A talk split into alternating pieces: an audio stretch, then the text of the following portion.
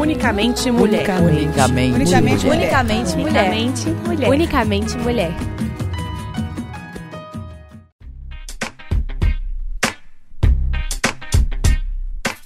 Olá! Você está ouvindo mais um Unicamente Mulher, o programa que indica livros escritos por mulheres e sobre mulheres. O programa de hoje é especial porque temos uma convidada muito única. Eu sou Marina Morégola e estou aqui com a Laura Brandi, jornalista, escritora e dona do blog Nostalgia Cinza. Laura, bem-vinda ao nosso programa, tudo bem? Oi, Marina, tudo bem com você? Tudo bem também.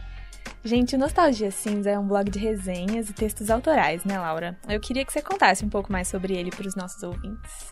Então, eu criei o Nostalgia Cinza em dezembro de 2013, eu tava no segundo ano, e eu sempre gostei muito de me publicar, assim, sabe? Meus textos, meus pensamentos, assim, e eu vi que os blogs literários estavam começando a crescer. E as pessoas estavam começando a procurar mais sobre resenha, querer indicação de livro. E como eu sempre li muito, as pessoas sempre me perguntavam: Ah, você tem algum livro que você acha que é minha cara?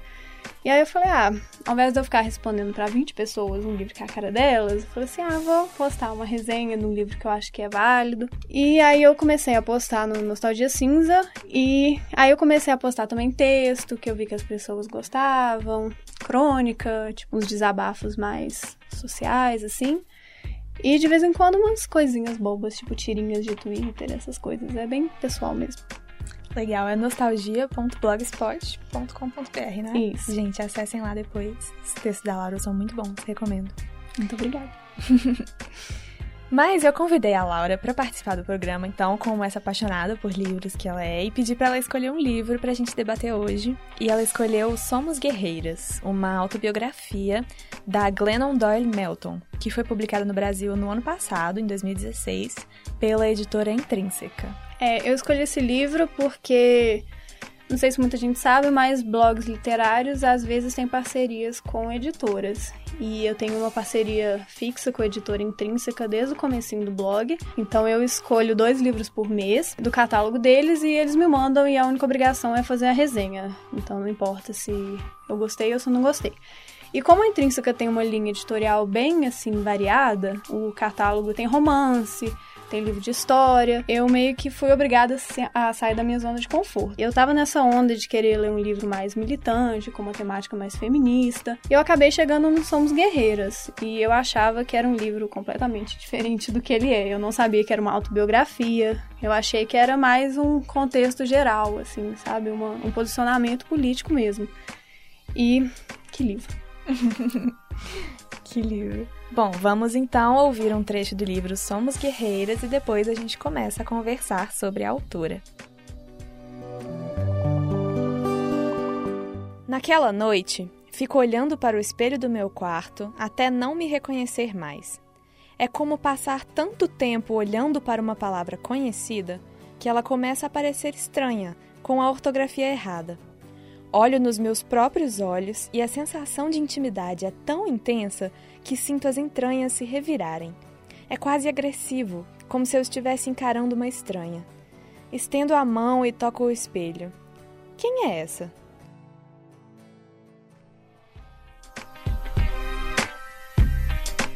A autora do Somos Guerreiras é americana, né? A Glennon Doyle Melton. Ela tem 42 anos, é uma mulher casada com três filhos, que tem um blog pessoal, né? E ela resolveu escrever essa autobiografia, que é o Somos Guerreiras. E é o segundo livro dela, né? Eu acho que ela já publicou um outro livro antes. E ela também é palestrante motivacional, né? Porque ela tem uma história, assim, bem conturbada. Que é essa história que ela trata exatamente no Somos Guerreiras. Que é a história dela desde que ela era adolescente. Que ela teve vários problemas com o corpo dela. E é uma história que eu acho que muitas mulheres podem se identificar, né? Porque, nossa, mesmo que você não tenha passado por tudo que ela passou, ela comenta da visão que ela tem das coisas do mundo. E você pensa, meu Deus, eu não sabia que outra pessoa pensava assim.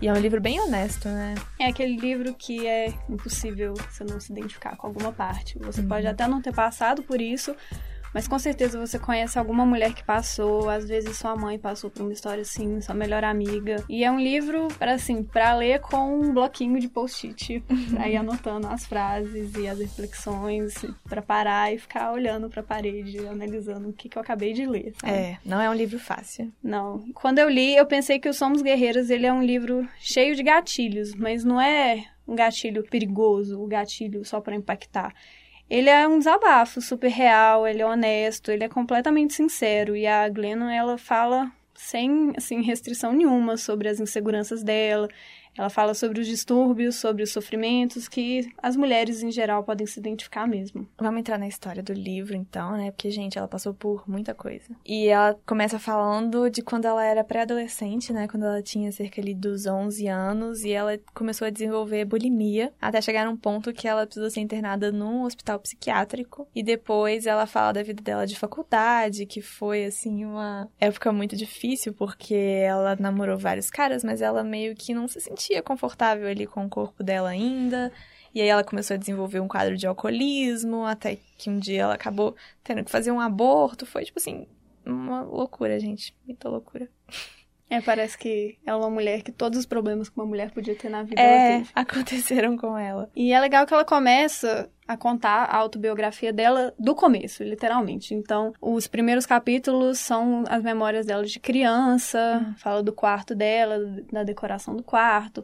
E ela fala sobre a imagem que pintavam desde pequena, que ela tinha que ser feminina, que às vezes a maquiagem dela tinha que ser de um jeito tipo de boneca uhum. e como que desde criança ela já começou a ter esse problema com a forma com que as pessoas colocam a imagem da mulher mesmo do que é ser mulher. Uhum. É quando ela começa a entrar com esse conceito de representante, né? Porque uhum. acho que isso é uma das primeiras coisas que ela coloca no livro que ela nunca conseguia ser ela mesma, ela estava sempre colocando uma representante dela ali para viver a vida dela para ela. E isso é muito problemático, eu acho que isso é uma das questões principais assim do livro, porque chega um momento da vida dela depois que é lógico que isso chega numa situação insustentável, né? Porque ela não sabe mais quem ela é, ela se perdeu tanto ali naquela representante social que ela colocava querendo atingir as expectativas das pessoas, que ela se perdeu nela mesma. É, e ela fala muito que a gente acaba tendo que se anular como pessoa com a nossa personalidade para tentar se encaixar naquilo que a gente acha que as pessoas esperam da gente, mas que nem sempre as pessoas esperam aquilo mesmo. E uhum. acaba que fica nesse ciclo interminável de você nunca é quem você é de verdade, você sempre coloca uma máscara uhum. e uma capa de super-herói, sendo uhum. que você não precisa ser um super-herói. É. E é bem interessante o jeito que ela coloca isso. E aí, nesse momento, assim, do começo da vida dela, que ela vai para um hospital psiquiátrico por causa da bulimia, é muito interessante porque, mesmo que o livro não, não fique muito tempo nesse, nessa fase da vida dela, ela, ela acaba passando, assim, de uma forma bem breve por esse momento mesmo. Ela fala que foi uma coisa que marcou muito ela, porque no hospital psiquiátrico foi o único lugar que ela não precisava da representante, que ela não precisava da máscara o tempo todo e que ela podia finalmente dizer para alguém, olha, eu não estou bem. É muito interessante que ela fala da colega de quarto dela. Tem uma frase assim que me pegou muito, que ela fala que lá as pessoas mostravam as suas cicatrizes, e às vezes literalmente.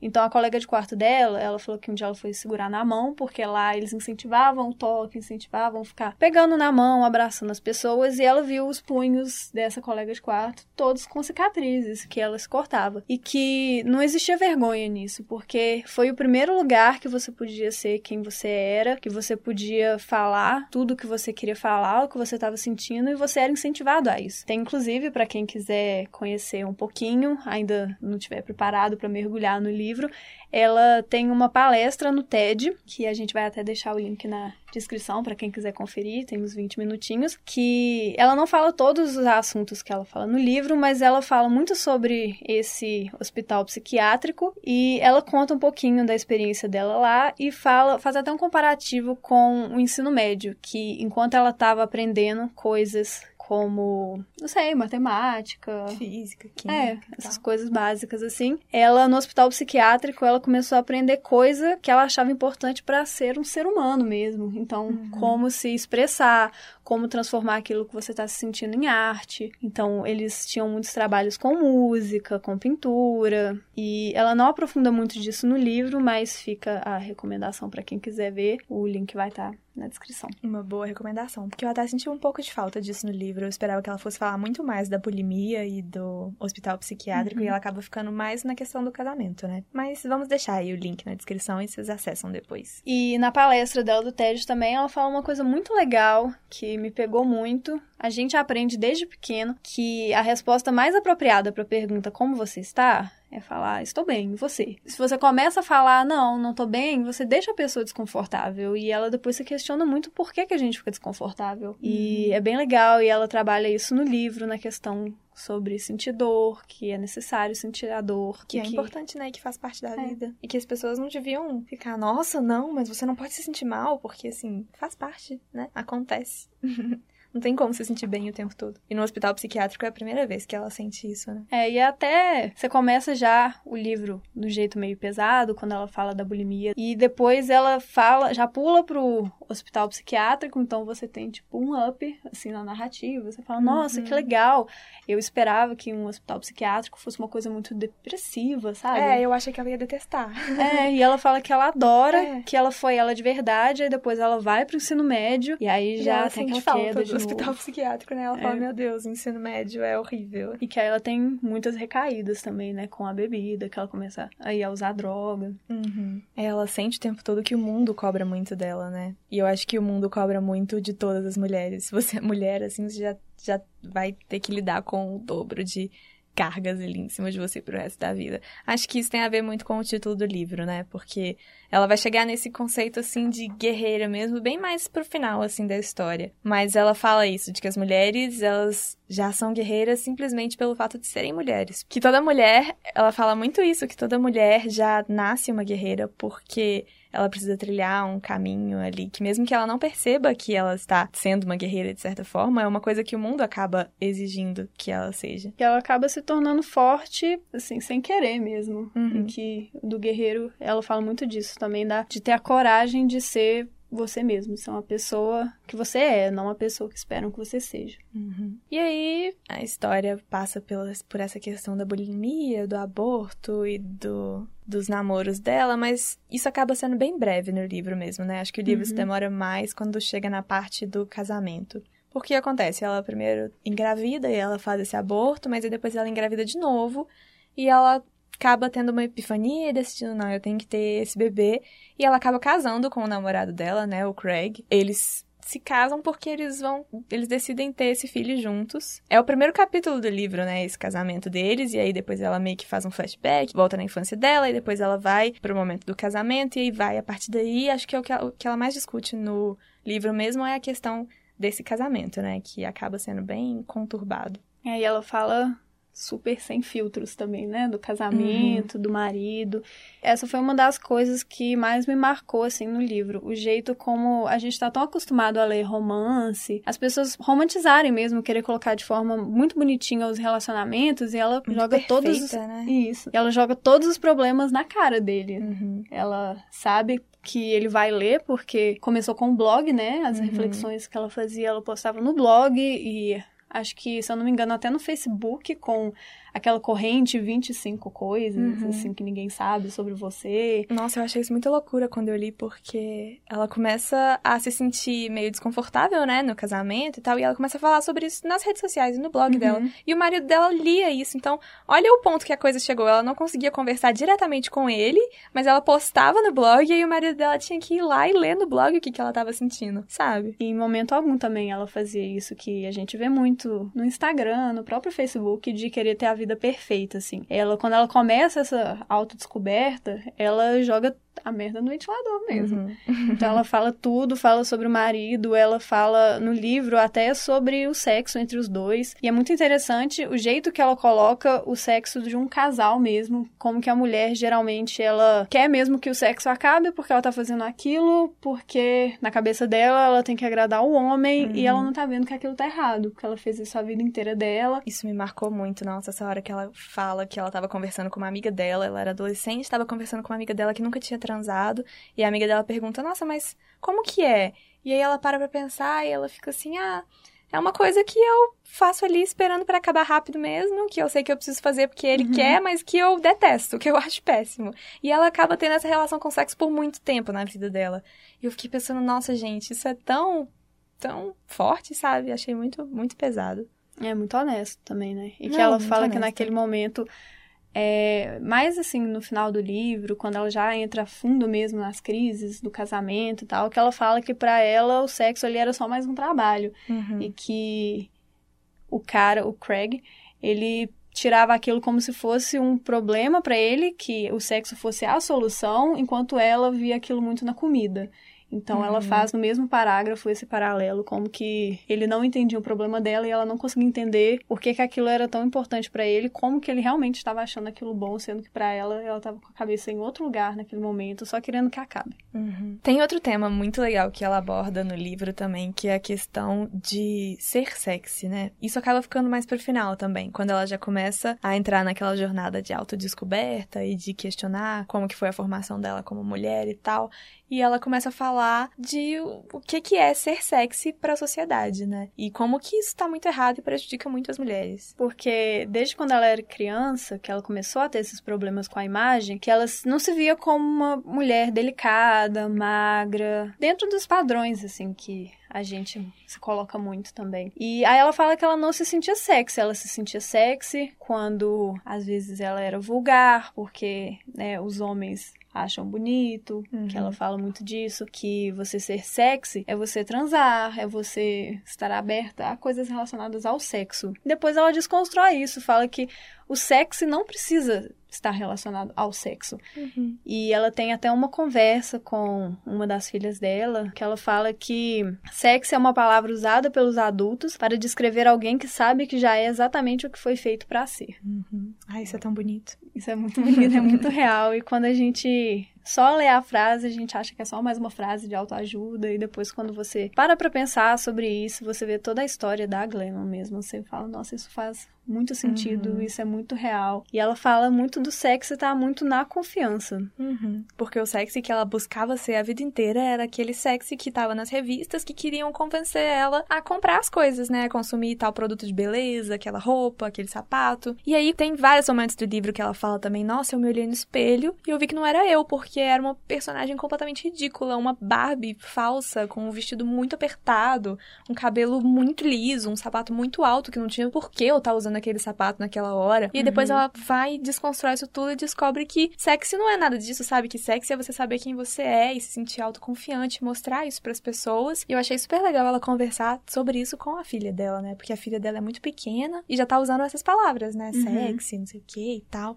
Ela pensa, nossa, essa é a minha oportunidade de impedir impedir que a minha filha passe por tudo que eu passei, sabe? Já vou começar aqui a conversar com ela, a ser sincera com ela e explicar para ela o que, que é isso, para ela não crescer com essa ideia errada. E isso do sexy tá mais relacionado com a confiança, com a imagem que a gente tem da gente é tão real que o sexo mesmo entre ela e o Craig só, ela fala que só começou a ficar bom, só virou real quando eles se abriram e tiraram todas essas normas de ter que ser uhum. sexy, tem que às vezes você tá lá transando com um filme pornô uhum. ou tem que estar tá desse então jeito. você tá transando e pensando, nossa, como que tá meu cabelo?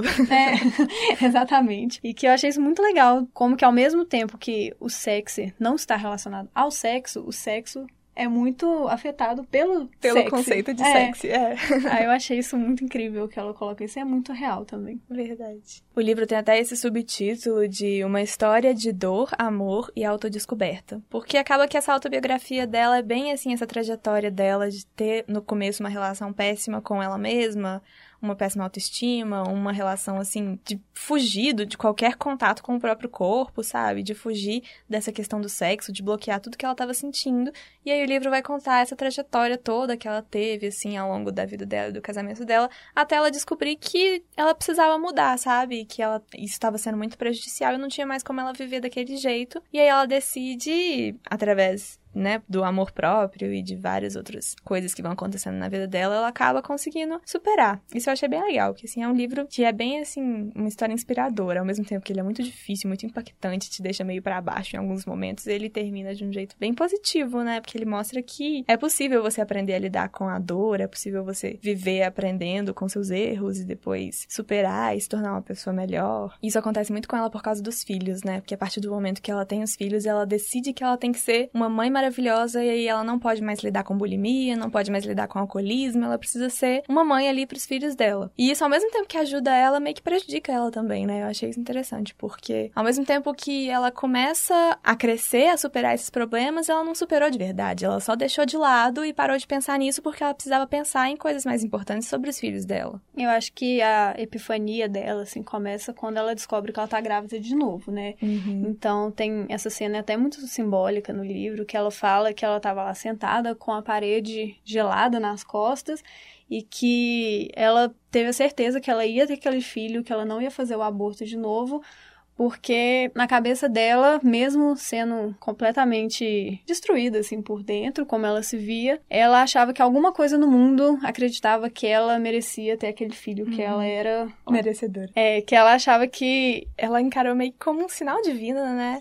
Porque tem muito isso no livro. Ela, eu acho que a partir desse momento começa a entrar um, a religião aí de uma forma muito importante na vida dela, porque eu acho que isso até reflete um pouco assim de como que de como que é a realidade nos Estados Unidos, sabe? A religião era uma coisa muito importante na família dela, mas que ela acabou se distanciando um pouco, mas tem muito isso no livro de ela querer procurar uma igreja para ela ir, para a família dela frequentar, uma igreja que esteja de acordo com as crenças dela e tal. E nesse momento que ela tá no banheiro, que ela descobre que ela tá grávida, ela meio que sente um chamado, e aí depois uhum. tem uma cena muito legal dela também numa igreja, quando ela entra e ela vê a imagem de Maria e ela pensa, poxa, Maria, mãe solteira, com filho aqui e tal. E ela meio que se identifica e eu acho que a religião ajuda muito ela nesses processos todos, assim, de superação. Igual a yoga também, né? A yoga é uma coisa que ajuda bastante. E a Laura é uma praticante ávida de yoga. Verdade. Mas é engraçado quando ela coloca o yoga mais no final do livro como um ponto de virada assim na vida dela, uhum. que além da religião, a religião foi o começo, mas o yoga ela começou a perceber muito a consciência de si mesmo, tanto uhum. a consciência corporal, que eu acho que é muito importante para quem tem bulimia, para quem tem problema com alcoolismo uhum. e problema de autoestima. Então foi um ponto de virada assim para ela, porque ela começou a perceber que ela não é o corpo dela. E isso é uma coisa muito forte no yoga. Você não é só o corpo, o seu corpo é um instrumento que está aqui nesse momento para você viver. E inclusive tem até uma cena depois que eu acho que tem muito a ver com isso, quando ela corta o cabelo curto de um jeito até considerado masculino para muita gente uhum. e coloca um batom vermelho assim muito forte que ela não estava acostumada e a filha dela começa a chorar uhum. falando o que você fez gente, e bizarro isso é. A filha dela chora, tipo assim, mãe, o que você fez com seu cabelo? E é só um corte de cabelo, sabe? Eu fiquei pensando, gente, essa menina é uma criança, ela é pequenininha e ela já tem na cabeça dela que a mulher precisa ter o cabelo grande para ser bonita, para ser uma mulher. Pois é, e ela Achei coloca isso, isso que mesmo que naquele momento ela não tava se sentindo bonita, assim, fisicamente bonita, uhum. ela percebeu que o corpo dela era só uma casca, e ela fala isso, uhum. era a mesma pessoa debaixo da casca. E é muito legal quando ela faz esse paralelo com o yoga na aula, que ela começa a querer o tempo todo aí na aula e quando a professora acaba, ela fica sem saber o que fazer, uhum. porque tem toda uma orientação para ela, tem alguém falando para ela o que fazer e ao mesmo tempo ela começa a descobrir o que ela quer fazer, o que ela tá sentindo e a tentar uhum. entender tudo isso que tá passando na cabeça dela.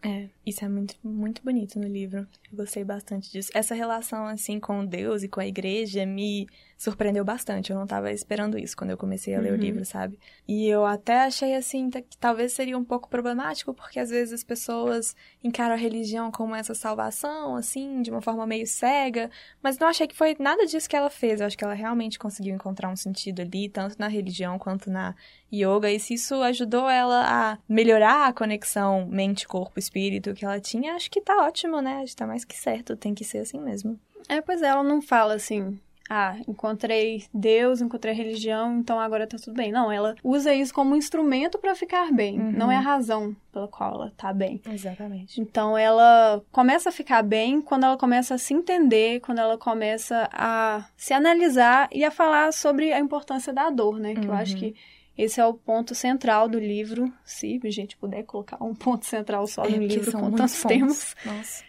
é, ela fala da importância de sentir a dor, que a gente fica tão preocupado em mostrar que tá bem o tempo todo, às vezes até no Instagram mesmo, mostrar a vida perfeita, que a gente não se deixa sentir. Então é muito forte também que ela, antes dela ter essa epifania, quando ela descobre que tá grávida de novo, ela não conseguia escutar música sem estar bêbada, porque uhum. ela fugia de qualquer coisa que pudesse fazer ela sentir qualquer emoçãozinha. Uhum. Então ela fala muito de o tanto que é importante a gente se abrir para sentir dor, uhum. para sentir, para tentar entender o que está acontecendo mesmo. A gente não precisa chegar numa conclusão, Sim. porque ela fala que mesmo hoje com 41, 42 anos, ela continua sendo a mesma pessoa de antes. Ela continua tendo problema com álcool, ela não bebe, mas ela continua, os problemas estão lá. Ela continua tendo vontade de comer muito depois colocar a comida para fora. Ela não faz isso, mas ainda tá lá. Ela não finge que tudo vai ficar bem. E ela fala que o problema não é esse. Você pode sentir a dor, você só não pode fingir que a dor não tá ali e querer fingir que tá tudo bem. Uhum. É o famoso é ok, não se sentir ok. Ela aprende que é importante sentir a dor para aprender com essa dor, né? Que antes ela fugia de sentir qualquer coisa e depois ela passa a pensar: não, dor, vem cá, você é minha amiga, vou sentir aí o que eu preciso sentir para poder aprender com isso. Acho que isso é muito legal. Uhum. Mas isso tudo é o que ela fala no livro, mas assim, voltado pro autoconhecimento, né? Pra relação dela com ela mesma, com o próprio corpo. Mas eu acho que o livro fala muito também da relação dela com o marido dela, porque isso tudo começa, todo essa, esse problema todo começa quando ela descobre que o marido dela estava traindo ela desde o início do casamento, né? E ela faz várias reflexões sobre isso e eu acho que o que acontece assim no casamento dela e o que ela pensa sobre isso acaba refletindo muitas relações entre o homem e uma mulher. E isso me impactou muito. Eu acho que foi a coisa que eu mais gostei de ver o livro abordando, porque teve um momento que me marcou muito que ela fala que ela simplesmente não conseguia conversar com o marido dela porque eles tinham linguagens completamente diferentes. Enquanto ela tinha uma linguagem de querer conversar com ele, criar um laço com ele a partir do diálogo, do cotidiano ali, do dia a dia, uma coisa falada mesmo, sabe? Contando histórias da infância dela. A linguagem do Craig, do marido dela, era outra completamente diferente, que era a linguagem corporal, né? Ele, basicamente, ele só queria transar e ele achava que os dois só podiam se comunicar e sentir uma conexão se eles estivessem transando, e ela queria conversar. Ou seja, um quer, quer criar um laço de um jeito, outro quer criar um laço de outro, e eles acabam não conversando, e eles acabam se distanciando muito. E isso é muito por causa do jeito que a cabeça das mulheres e a cabeça dos homens são construídas de formas diferentes, né? Porque o homem é construído dessa forma, voltado mais pra parte física, pra parte. aquela coisa de ser o homem. Machão, machão, pegador, pegador exatamente. É... E a mulher é construída de uma forma mais contida, né? Pra ser uma coisa ali mais focada no, no, na mente, menos o corpo. Ela fala muito também como que um dos motivos deles não se abrirem tanto é que às vezes ela acha que ninguém vai entender aquilo que ela tá sentindo, principalmente o marido dela, porque cai naquela questão, né, de como que eu vou explicar pro meu marido como que é ser uma mulher com problema de autoestima, que ele não vai entender, porque, uhum. uai, você não é magra, uhum. você não é rica, uhum. e... Não tá tudo bem? É, não tá tudo bem. E ela mostra que o buraco é mais lá embaixo, sabe? Uhum. E tem uma frase também que ela fala que eu achei muito marcante, que é começam a entender que a beleza entusiasma as pessoas enquanto a inteligência as deixa pouco à vontade. Que isso volta desde lá do ensino médio, como que ela tinha que virar uma representante, porque as meninas populares, que ficavam com os caras populares, elas se baseavam muito na estética mesmo, no uhum. corpo. E eu acho que ela leva isso muito pro relacionamento. Ela, quando ela conta quando ela conheceu o Craig já é uma coisa mais física também uhum. e que ela não se deixa mergulhar muito nisso e até quando eles casam assim no começo do livro você vê que é mais uma coisa social não é uhum. é muito por amor uhum. Não, ela fala que ela tava 100% apavorada no casamento, né? Ela isso já tava grávida, muito, né? É. E isso reflete, assim, totalmente o que a sociedade espera dela mesmo, né? Porque o que a sociedade quer das mulheres? Que elas sejam bonitas, não que elas sejam inteligentes. Por isso que eu acho que ela fala que quando ela mostra que ela tá pensando alguma coisa, as pessoas ficam um pouco à vontade. Porque ninguém tá esperando isso dela, sabe? Uhum. Eles esperam que, tipo assim, que ela esteja ali com o cabelo bonito, com o corpo bonito. Não esperam que ela saiba falar coisas, assim, inteligentes, sabe? Acho que isso prejudica demais o relacionamento deles. E eu fiquei pensando nisso, porque se o homem é formado, tipo, para pensar de um jeito e a mulher é formada para pensar de um outro, é lógico que vai ser impossível eles conversarem e darem certo ali, sabe? Se os dois não souberem passar por cima disso e superar isso. E acho que isso explode no casamento deles a partir do momento que ela descobre que ele estava traindo ela. Que ele estava traindo ela, que ele assistia pornografia escondido e mais um tanto de coisa, que você fica assim, gente, que cara babaca, né? Mas que depois você vai pensar, nossa, o cara estava numa situação tão, tão triste, tão merda, tão desesperadora quanto ela, só que de um jeito diferente, sabe? Porque esse formato, assim, que, que os homens e que as mulheres são ensinados a pensar desde pequenos é ruim para os dois. E eu gosto da forma como ela, ela desconstrói o livro inteiro, tudo que a gente acha, né? Todos, uhum. Até os estereótipos, assim, ela desconstrói muito. Então, quando ela começou a falar da pornografia, por exemplo, eu pensei assim, nossa, vai falar daquela coisa de como que é machista o cara assistir pornô, porque a mulher não é daquele jeito, não reage uhum, daquele jeito. Porque é irreal, né? Superficial. É, e ela não fica nisso, ela vai para um lado completamente diferente. Inclusive, uhum. ela nem fala muito disso, assim ela fala muito de como que, enquanto ela tinha problema com a bulimia, o Craig tinha problema com a pornografia no sentido de que aquilo era a única conexão que ele conseguia enxergar, era o lugar que ele extravasava, então, inclusive... Era uma válvula de escape, né? Isso. Inclusive, uhum. quando ele trai, é muito por isso, porque é o jeito que ele consegue se sentir bem, não se sentir bem porque está traindo a mulher, mas porque ele encontra nesse sexo casual uma coisa para se sentir bem e ela começa a perceber é que. Um jeito de não sentir também, né? É. Igual ela fala que quando ela comia e depois ia no banheiro vomitar, era um jeito de não sentir. De fugir do, da dor, da, do, que ela, do desconforto que ela estava sentindo. E pro Craig era a mesma coisa, mas ela demora a perceber isso, né? E primeiro é. ela fica com muita, muita raiva, muita raiva. E essa parte do livro é bem honesta também. Acho que isso é uma das coisas mais legais do livro, porque como ela que tá narrando o tempo todo, ela é muito honesta sobre o que ela tava sentindo. Uhum. E ela fica revoltadíssima com o Craig nessa hora, que é uma, uma reação super normal, né? Super plausível. E é muito legal acompanhar essa evolução no livro também, porque ela começa com muita raiva e depois ela percebe isso, que ele estava tão perdido no relacionamento quanto ela.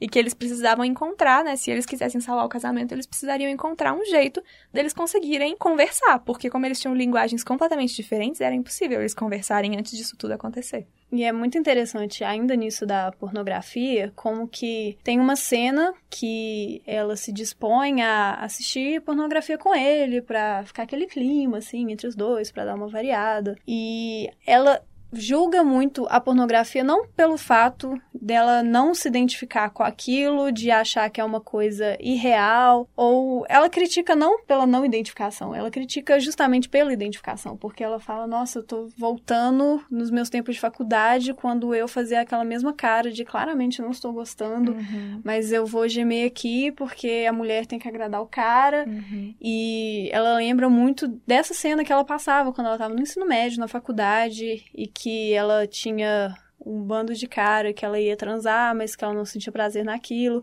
e que tinha a cocaína no banheiro, uhum. que era outra forma dela não sentir nada. E eu achei isso bem, assim, pesado, mas uhum. muito interessante também. Não, muito assustador, porque imagina você assistir um filme pornô que a mulher tá claramente ali num lugar péssimo, que ela está claramente detestando, e você pensa, nossa, eu me identifico com isso, eu já passei uhum. por isso. E o seu marido tá ali do seu lado esperando que você esteja com tesão. É, e o cara tá tirando prazer daquilo, e ela é, fica muito incomodada muito com incomodada. isso. Mas é legal depois que ela fala com ele, né? É, é. Quando ela começa a se abrir um pouco, ela fala assim, não, tira isso da minha casa, eu não quero, é, eu passei por isso, eu uhum. não quero esse tipo de lembrança de novo na minha vida. Uhum. Nossa, tem outra parte que me deixou muito revoltada também, que quando ela fica grávida pela primeira vez, ela já tava junto com o Craig, né? E ela resolve fazer um aborto e ela faz o aborto, o Craig vai com ela na clínica de aborto, tá? Ela Depois paga eles... o aborto. Ela paga não deixa ele aborto. pagar, É. ela compara com a conta de um bar, né? É, Pesado. nossa, muito pesado. E ela não deixa ele pagar e eles vão pra casa e ele fala que queria sair. Tipo assim, era uma sexta-feira, ele fala: "Ah, eu vou sair com os meus amigos e tal". E ele sai e ela fica em casa sozinha depois de fazer um aborto. E ela até comenta que ela queria sair também, no fundo, assim, ela acha que ela queria sair, mas na verdade ela acha que ela não devia sair porque ela devia ficar triste, porque é isso que acontece com as mulheres na situação. Então ela pensa: "Não, eu tenho que ficar em casa triste aqui sozinha". E o marido dela sai e ela não vê nada demais nisso. Ele sai e larga ela lá sozinha. Eu fiquei pensando, gente, nossa, eu fiquei com muita raiva dele nessa hora. É, dá meio que. Que isso é uma coisa desse livro, do Somos Guerreiras, porque você não consegue ler uma página sem sentir absolutamente nada. Impossível. Uhum. Mesmo que você fique com raiva dela ou dele, porque dá pra ficar com raiva dela em muitos Uhum. Momentos também, como nesse, você, ao mesmo tempo que você quer ser compreensiva, você fala, como assim você não está triste de fato? E ela desconstrói isso também, depois o livro inteiro. É um livro que é um baita tava na cara, a Nossa, cada e página. Quando ela manda ele embora, assim, ela fala que ele não precisa ficar lá. Só que você fica com raiva porque ele de fato vai embora. Uhum. E ela depois, ainda assim, não se deixa sentir. Então ela fala Sim. que a vontade de, de cheirar, de beber, de vomitar é cada vez maior e ela não se deixa sentir. Eu acho que o que me deixou com mais raiva foi que eu me vi muito nisso, porque eu tenho certeza absoluta que se fosse eu que tivesse ali com meu namorado e eu tivesse acabado de fazer um aborto e eu visse ele, tipo assim, querendo sair, tá, eu ia falar, não, sai, vai lá, com certeza, eu fico aqui de boa. Mesmo que no fundo eu pensasse, é Uhum. lógico que eu não quero que você saia, é lógico que eu quero que você fique aqui comigo. Eu com certeza ia falar pra ele sair. Com certeza. Tipo assim, não tem, não tem nem como você explicar isso direito, sabe? Eu acho que é uma coisa muito do jeito que a cabeça das mulheres é formada mesmo. Eu não ia me ver no direito de pedir a ele pra ficar. Eu ia falar, não, vai. E depois eu ia ficar, lógico que eu ia ficar decepcionada com ele, mas ao mesmo tempo eu, eu falei pra ele sabe? Eu ia ficar muito decepcionada comigo também. Acho que isso é muito, muito real. E é muito. O livro é muito redondinho, assim, nesse ponto, porque isso é no começo do livro. Mesmo que seja um aborto, seja uma situação que espera-se que você fique triste, ela naquele momento ela não estava triste por causa do aborto, porque pra ela pareceu certo e tudo bem, sabe? Só que ela se mostra triste porque a representante dela tem que ser essa pessoa triste, arrasada e não tem problema, o namorado pode sair. E como que no final do livro isso muda, que ela começa a falar as coisas, ela começa a se deixar sentir, ela analisa, ah, tô triste, por que, que eu tô triste? Eu tô feliz? Por que, que eu não estou triste por causa disso? E ela começa a falar com ele. Então, inclusive, tem uma cena também que é muito interessante. Quando ela tá na cozinha e ele abraça ela por trás e ela fala com ele: Você pode, por favor, me soltar, porque eu não gosto quando você me abraça forte desse jeito, porque eu já sou pequena e eu não gosto de me sentir oprimida desse jeito. Tipo, me abraça de boa, sabe? Não me aperta desse jeito, porque você não conversa comigo, você só me sufoca. toca. É, e isso é legal, como que muda também, que no começo ela jamais falaria isso. Uhum. E todo livro é uma transformação, é um caminho até chegar nesse ponto.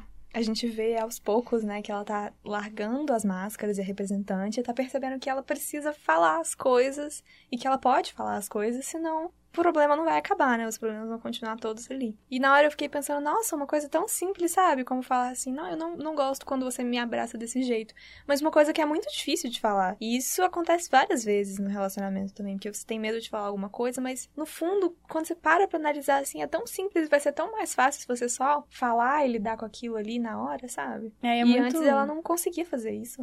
É, e é muito legal também quando ela fala isso, e você tá lendo, você tem um baque, assim, você fala, nossa, sério que ela falou isso?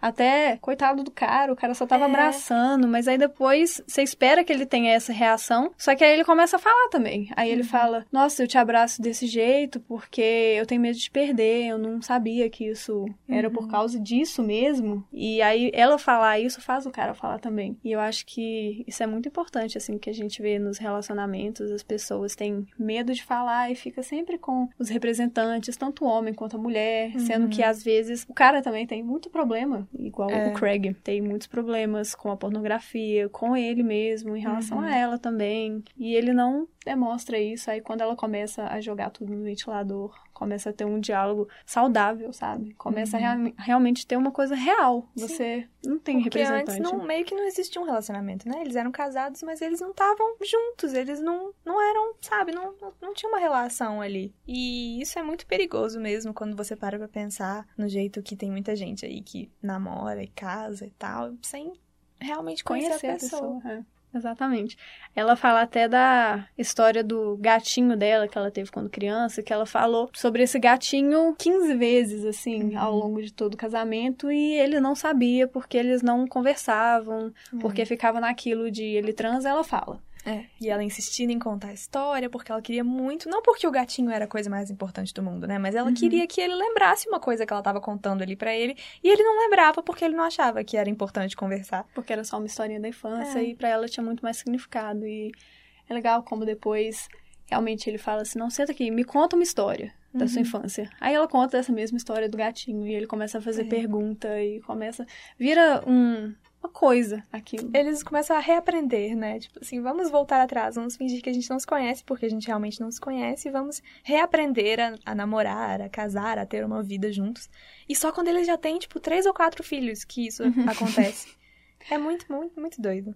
É, eu fiquei me perguntando muito como que seriam as relações se todo mundo realmente. Você não precisa falar tudo sem filtro, obviamente, mas uhum. se você realmente falasse o que você tá sentindo pra pessoa naquele momento, principalmente a relação de afeto, assim, com seu uhum. namorado, com sua namorada, como que às vezes seria muito mais fácil, porque eles tiveram que passar por um monte de coisa até chegar nesse ponto, uhum. tiveram todas as traições. Então, até chegar nesse ponto, uhum. se todo mundo simplesmente tivesse falado o que estava sentindo, por que, que aquela história do gatinho significava tanto. Uhum. Tipo, olha, você pode prestar atenção aqui? Que ela é. fala que fica jogando. Parecia que ela estava jogando tijolo nele uhum. e ele não reagia a nada. É. Aí ela também prega muito isso da honestidade sobre Sim. si mesmo, sobre os sentimentos, sobre os pensamentos. E eu acho isso muito, muito importante hoje em dia. Uhum. Acho que é, tudo depende muito do jeito que você fala, né? Porque se você souber falar de um jeito honesto, sem, sem violência, sem atacar a pessoa mesmo, você pode falar qualquer coisa. Uhum. Igual nessa cena que ela fala: Olha, eu não gosto que você me abrace assim. Você pensa, nossa, é lógico que eu não posso falar isso porque ele só tá me abraçando, ele vai ficar chateado. Uhum. Não, mas é só você falar de um jeito: olha, eu me sinto assim quando isso acontece, então eu preferia que você não fizesse isso. Queria saber por que, que você faz isso, né? Porque eu não tô gostando. E as pessoas têm muito medo de fazer isso. É porque eu acho muito medo de saber o que realmente tem por trás daquilo, sabe? Porque uhum. eu, eu, acho que ela mesma fica surpresa quando ele explica o porquê que ele abraça Sim. ela forte daquele jeito. Então muda tanto para ele, porque ele começa a perceber de, peraí, eu acho que eu não preciso abraçar desse jeito. E ela percebe também que, olha, ele não tá fazendo isso por mal, ele uhum. não tá uhum. querendo me oprimir por vontade dele mesmo. Ah, Sim. Ah, vou abraçar ela desse jeito Eles porque eu quero que ela se sinta né? pequena. É, exatamente.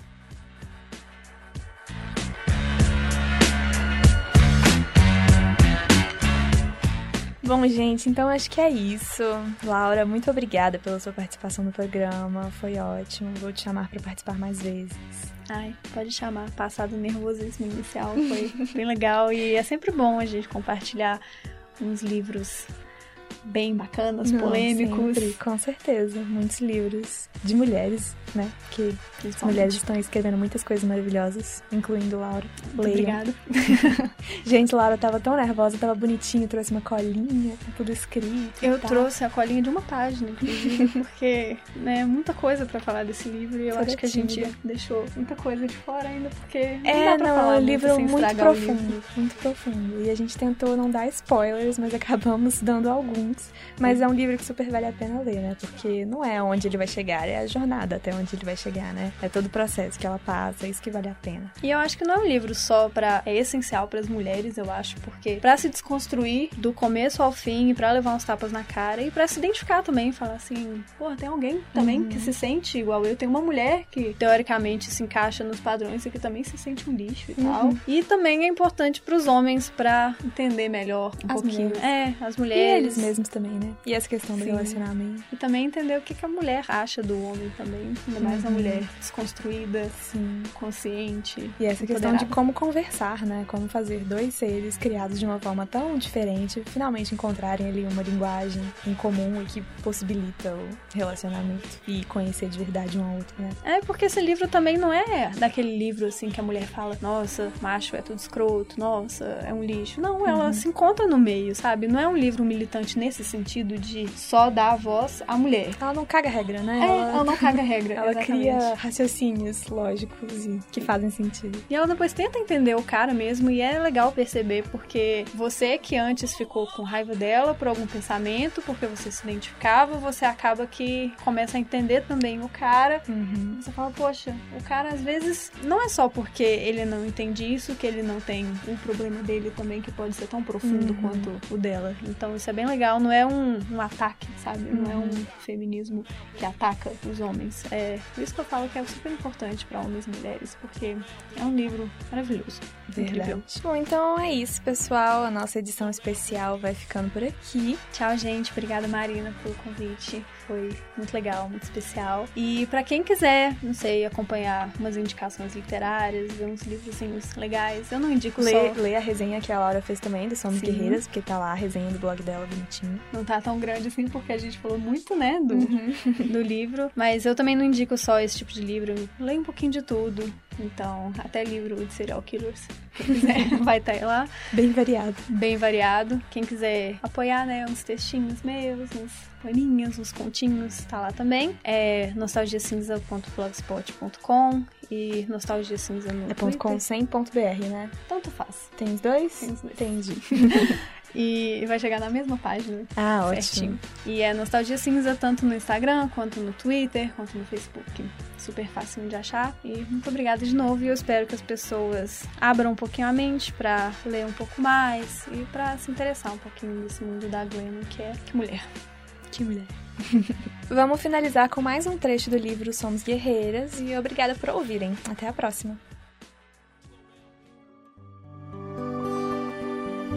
Quem decidiu que, para sermos atraentes, precisamos ter esses cabelos de Barbie?